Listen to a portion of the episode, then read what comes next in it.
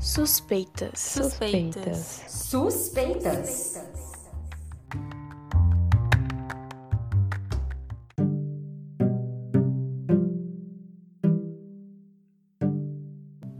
Olá, pessoal! Sejam muito bem-vindos ao Suspeitas, o seu podcast informativo e colaborativo sobre saúde. Eu me chamo Paula, sou acadêmica do segundo período de enfermagem. Eu sou a Vanesca, acadêmica do segundo período de fisioterapia. E eu sou a Ana Virgínia, acadêmica do sétimo período de medicina, e todas nós estudamos na Faculdade de Ciências Médicas de Minas Gerais. E no episódio de hoje nós falaremos sobre um assunto que foi muito relevante no mês passado, o Setembro Verde. Fiquem ligados!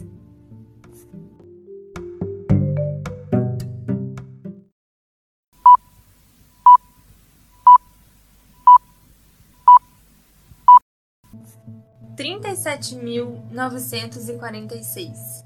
Essa é a quantidade total de pessoas na lista de espera por um transplante entre 2012 a 2019, segundo a Associação Brasileira de Transplantes de Órgãos. E o que esse número representa para a nossa sociedade? Pois é, Paula. O Setembro Verde é uma campanha lançada anualmente pelo Ministério da Saúde, para enfatizar sobre o Dia Nacional de Incentivo à Doação de Órgãos e Tecidos. Ela tem por objetivo alertar a população sobre a importância da doação, já que as filas são longas e o número de receptores na lista de espera é maior que o de doadores. É realmente uma campanha bem relevante para toda a sociedade, não é mesmo? E vocês sabem o que é o transplante de órgãos e tecidos? Bem, o transplante é um procedimento cirúrgico que consiste na doação de um órgão ou de um tecido a alguém que necessita. Os órgãos podem ser o coração, o fígado, o pâncreas, os pulmões e os rins.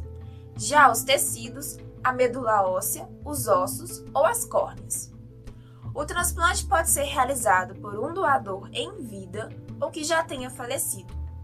Para doar em vida a um familiar é muito simples. É preciso ter mais de 18 anos, estar saudável e que a doação não prejudique a saúde do doador. Já a doação em vida para não familiares é preciso de uma autorização judicial prévia. Exatamente, Vanesca. E o doador, depois de falecido, será o indivíduo que teve o diagnóstico de morte encefálica, que é a perda completa e irreversível das funções cerebrais. O processo de diagnóstico desse quadro é feito de forma rigorosa por dois médicos. Eles aplicam diversos exames estabelecidos pelo Conselho Federal de Medicina, que são capazes de confirmar a inatividade cerebral do paciente. Vale dizer que a morte encefálica é diferente do estado de coma, pois esse é um quadro reversível e o paciente apresenta atividade cerebral, ou seja, ele é clínica e legalmente considerado vivo. Isso mesmo, Paula. É importante esclarecermos que o estado de coma é diferente da morte encefálica, pois a incompreensão desse quadro foi apontada como a principal causa da recusa familiar, de acordo com o um estudo da Universidade Federal de São Paulo. E vocês, sabem como é o processo legal para se tornar um doador? Fala um pouquinho pra gente, Ana. Então, Vanesca, existem várias formas de se declarar um doador de órgãos e tecidos.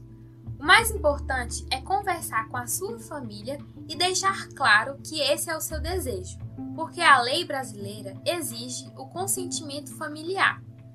Não é preciso deixar nada por escrito, mas existe um documento que facilita esse processo, conhecido como testamento vital que ficará sob a responsabilidade de um familiar do doador. Que legal! É muito importante ter um diálogo claro com seus familiares. E, agora que entendemos sobre o processo de se tornar um doador, vamos falar um pouco sobre os receptores? Como funciona a seleção de quem recebe?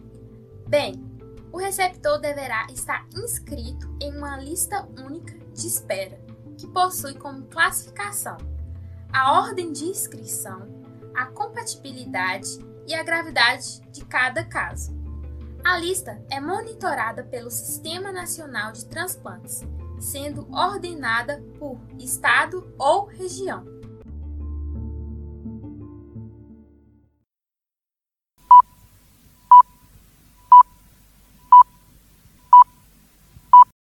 Trinta e sete mil novecentos e quarenta e seis de acordo com o Registro Brasileiro de Transplante, essa é a quantidade estimada de potenciais receptores nessa lista de espera. O órgão com maior número de pessoas na lista é o rim, seguido da córnea. Além disso, no cenário brasileiro, a distribuição dos centros de transplantes é desigual em diferentes regiões do país. De acordo com o estudo de Soares e colaboradores em 2020, o Brasil possui 153 centros de transplantes. A região com maior número é a Sudeste, com apenas 66 centros, e a menor é a Norte, com apenas 7 centros. Nossa, é muito diferente mesmo. E durante a pandemia, como que ficou a situação? Bom, a pandemia limitou a grande maioria dos procedimentos cirúrgicos eletivos e isso impactou diretamente o cenário de transplantes. Um estudo publicado na revista The Lancet em agosto deste ano mostrou que, apesar do número de transplantes ter diminuído no primeiro trimestre de 2020, houve uma estabilização após o mês de junho, já que os serviços de saúde conseguiram se adaptar após a primeira onda da pandemia. Contudo, houve uma nova queda acentuada nas atividades de transplante no segundo semestre de 2020. Uma pena que a pandemia desafiou e até mesmo prejudicou o cenário de transplantes no Brasil. Uma pena mesmo, viu? Esse cenário se agravou ainda mais, pois a doação de órgãos caiu 40% no início da pandemia, em comparação com o ano de 2019, segundo os dados do Ministério da Saúde. Desse modo, a campanha no mês de setembro se tornou ainda mais relevante, tanto para a população quanto para os profissionais de saúde. Exato, Ana. Um artigo publicado na revista Saúde em Debate demonstrou que Além das campanhas e notícias veiculadas pelos meios de comunicação, é fundamental que os profissionais de saúde atuem como educadores, alertando a população para os conceitos equivocados a respeito do transplante. Com certeza, Vanisca. A atuação desses profissionais é fundamental para que a captação de órgãos aumente e a fila de espera diminua. Mas e vocês? Sabem quantas vidas um único doador pode salvar?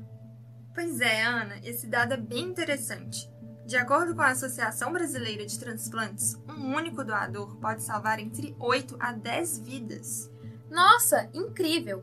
Um simples sim pode impactar a vida de tantas pessoas.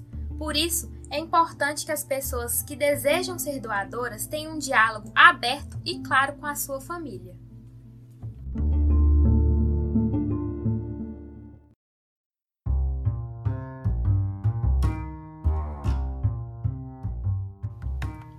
Vocês que estão nos acompanhando, fiquem ligados.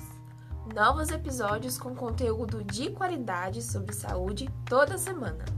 Nos siga no Instagram, arroba podcast suspeitas e nas principais plataformas de streaming. Até, Até a próxima.